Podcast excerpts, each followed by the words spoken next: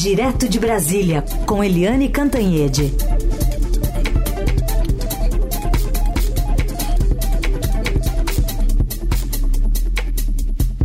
Oi, Eliane, bom dia. Bom dia, Heisen, Carolina, ouvintes. Bom dia, Eliane. E mais uma semana que a gente começa falando sobre guerra, né? Tem o Conselho de Segurança da ONU que vai fazer essa reunião de emergência logo mais para tratar de novo de guerra entre Israel e Hamas. E tem o Mauro Vieira, o nosso ministro de Relações Exteriores, que embarcou ontem ainda para Nova York para liderar esse encontro, porque está também no deadline para acabar nossa participação ali como é, líder, né? Como o, o articulador ali dessa conversa porque a presidência do Brasil termina amanhã, se não me engano. História, né? A ONU está ficando muito enfraquecida. Essa regra de que basta um país uh, do Conselho Permanente da ONU para impedir, vetar né, uma resolução que importa tanto para a vida de tantos. Uh, a guerra em Israel está progredindo, escalando, como se diz, já tem perto de 10 mil mortos, a grande maioria do lado palestino e, e sem solução os ônibus uh, com mantimentos, com os remédios, com água potável estão entrando, mas são 34 ônibus. O que que isso adianta para uma situação dessas? Os prédios é, sendo explodidos um atrás do outro, é, os civis morrendo, as famílias, as crianças. E aí, bem, é, o Brasil é, tem a presidência do Conselho de Segurança da ONU até amanhã. Vence amanhã e o Brasil quer uh, investir tudo nesses últimos dois dias, segunda e terça, para tentar uma resolução que tenha um cessar-fogo, mas um cessar-fogo, vamos dizer assim, amenizado, uh, não tão explícito, uh, sob o manto ali da uh, trégua humanitária. Né? A resolução brasileira só não foi aprovada por um único veto dos Estados Unidos. E agora, os Estados Unidos que apresentaram a sua própria resolução e ela foi derrotada por um número maior de votos do que a do Brasil, Uh, será que os Estados Unidos agora resolvem aprovar a trégua humanitária?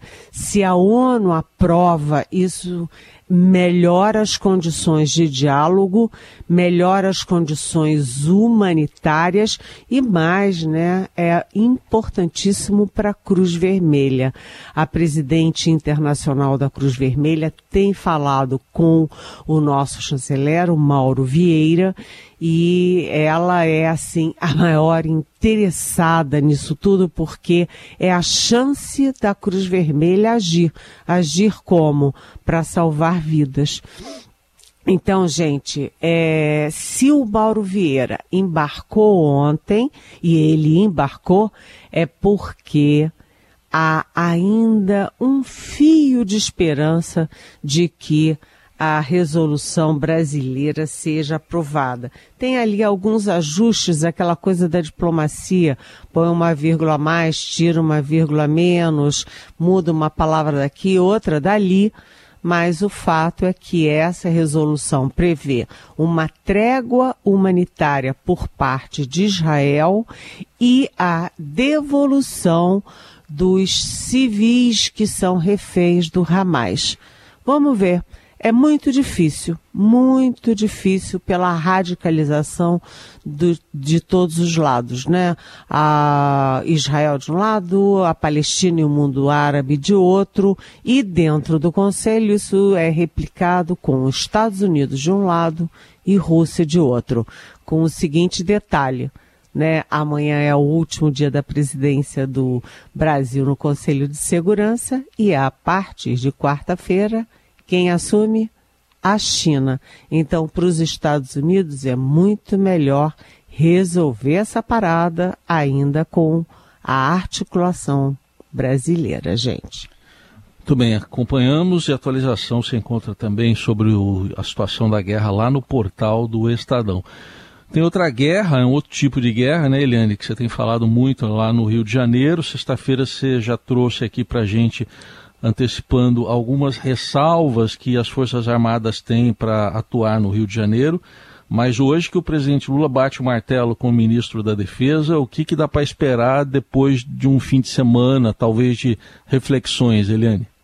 Pois é, intensas conversas no fim de semana e pelo menos uma coisa está certa, porque o presidente Lula, no café da manhã que ele teve com os jornalistas na sexta-feira, ele disse que no governo dele, enquanto ele for presidente, não haverá GLO, garantia da lei da ordem prevista na Constituição, que significa a atuação das Forças Armadas em confrontos é, urbanos, policiais. Né? É mais ou menos é, você conferir poder de polícia às Forças Armadas. Então, o Lula disse que enquanto ele for presidente, não haverá GLO.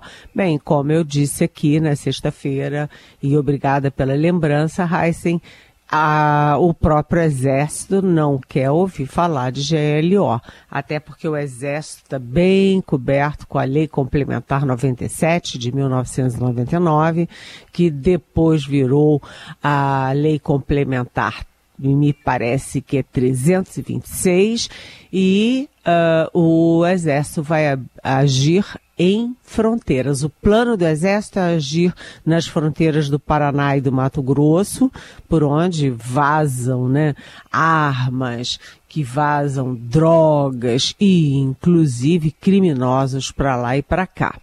É, a Marinha vai agir na, nos portos e uh, aeronáutica nos aeroportos. Nada de tanque na rua, soldado fardado de arma na mão, subindo morro. Uh, isso é, vai ficar com as polícias, principalmente a Polícia do Rio de Janeiro e a Força Nacional, que reúne uh, policiais militares de diferentes estados, inclusive do DF. Mas, enfim, hoje a gente deve ter novidades sobre uh, a participação das Forças Armadas. A reunião será tanto com o ministro da Defesa, José Múcio, quanto com o ministro da Justiça, Flávio Dino. Vamos ver. Vamos ver se o Lula aprova ainda hoje ou se vai pedir alguns ajustes ainda. Liane Cantanhede falando conosco de Brasília, no Jornal Dourado. Lembrando que você faz perguntas para ela, como escreveu o Sérgio Torres, lá de Salvador, na Bahia. Quer saber da Eliane sobre uma fala do presidente Lula na semana passada sobre déficit das contas públicas. Vamos relembrar. Tudo que a gente puder fazer para cumprir a meta fiscal, a gente vai cumprir. O que eu posso te dizer é que ela não precisa ser zero. O país não precisa disso. Eu não vou estabelecer uma meta fiscal que me obrigue a começar o ano fazendo corte de bilhões nas obras que são prioritárias para esse país. Então eu acho que muitas vezes o mercado é ganancioso demais e fica cobrando uma meta que ele sabe que não vai ser cumprida. Eu sei da disposição do Haddad, sei da minha disposição, nós dificilmente chegaremos à meta zero. E se o Brasil tiver um déficit de 0,5%, o que, que é? De 0,25%, o que, que é? Nada. Então, nós vamos tomar a decisão correta e nós vamos fazer aquilo que vai ser melhor para o Brasil.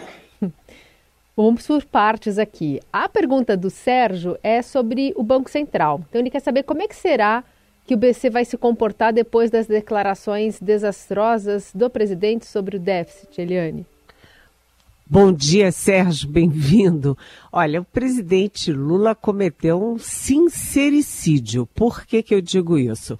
Porque o presidente tem razão. É muito difícil, muito improvável que o governo com, é, consiga cumprir o compromisso de déficit zero.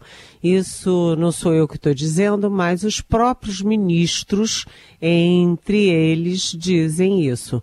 Né? É, não vai dar. Agora, é sincericídio por quê? Porque é o presidente da República em público desautorizando o ministro da Economia, que é o Fernando Haddad. Ou seja, ele enfraquece o Fernando Haddad e dificulta ainda mais você atingir o déficit zero em algum momento. Isso cria uh, vamos dizer, desconfiança, isso cria aí, é, sabe, assim, um desânimo é, dos agentes econômicos, do mercado, uh, dos especialistas, ou seja, o presidente Lula não deveria ter falado isso. É, sim, é verdade, mas sim, tem verdades que os presidentes não devem dizer, porque são verdades que trabalham contra os governos e contra os países. Então, é, e o pior, sabe, Sérgio, nós não gostamos de fofoca aqui na Rádio Dourado.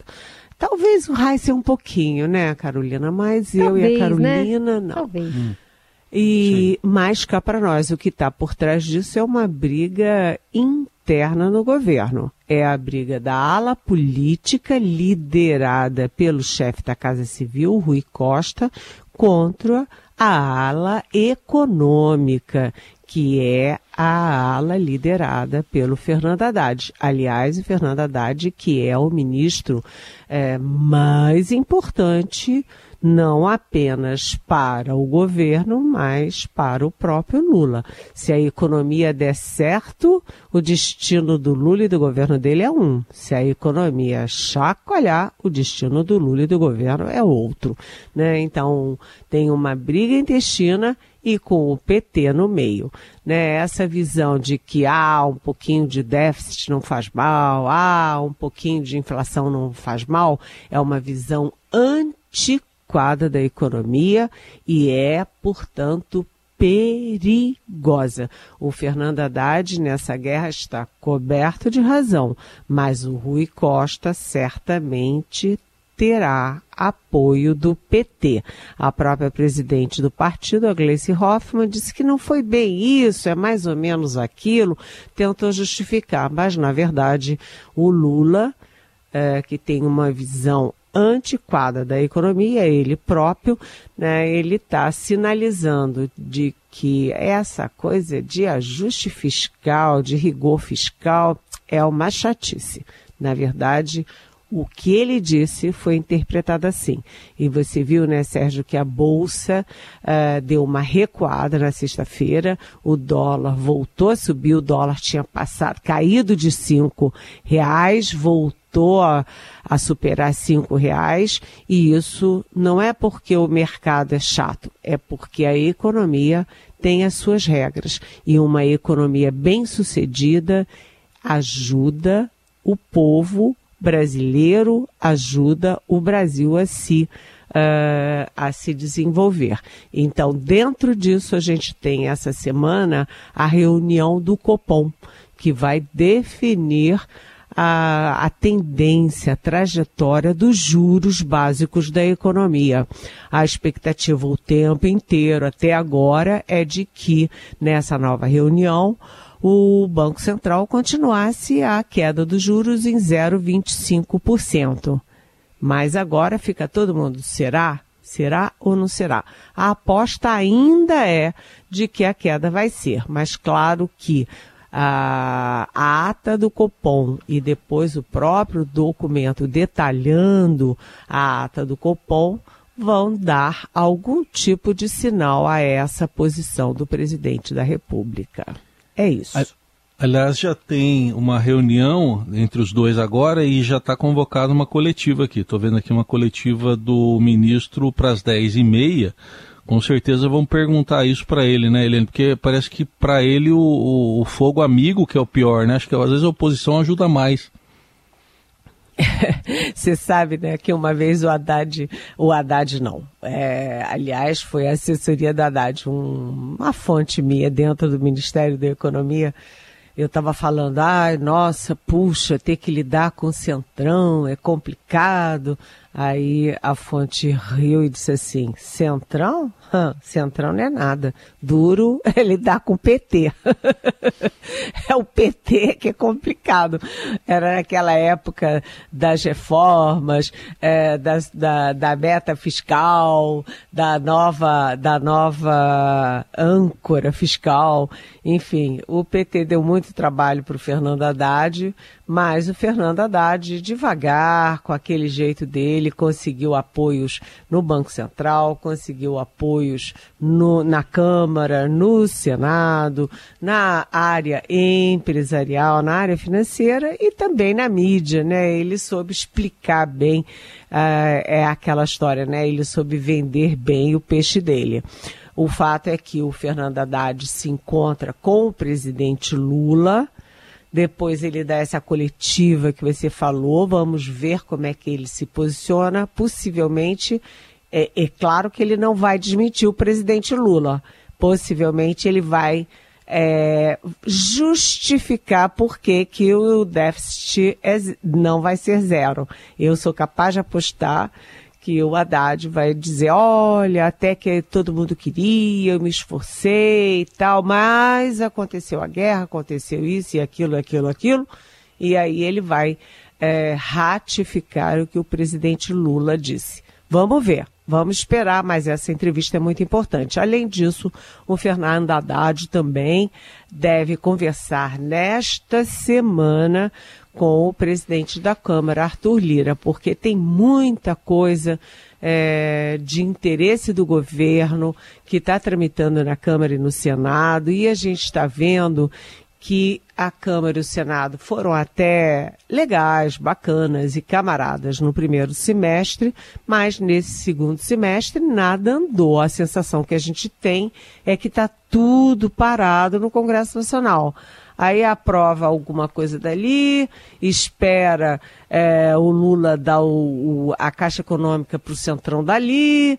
e aí aprova alguma coisa, mas é, tem a reforma tributária no Senado, tem muitas questões de interesse é, do governo. Aliás, na entrevista de hoje, é bem possível também que o Haddad divida as responsabilidades com o Congresso. Vamos ver. Ah, lembrando que essa semana é uma semana curta, com o feriado na quinta-feira, é o chamado feriadão, ou feriado esticado. E então a semana tem uh, três dias: segunda, terça e quarta. Muita coisa uh, para ser resolvida em pouco tempo, gente. E quarta, olhe lá, né? É, e quarta, olhe lá. Já está muito perto, né, de quinta, então pode ser contaminada também. Muito bom, seguimos acompanhando com Eliane Cantanhede, direto de Brasília. Você ouve a coluna dela sempre ao vivo aqui na Rádio Dourado, mas também ouve nas plataformas digitais em formato podcast. Fica bem informado e compartilha por aí todas as apurações e análises. Eli, obrigada, boa semana. Boa semana, beijão.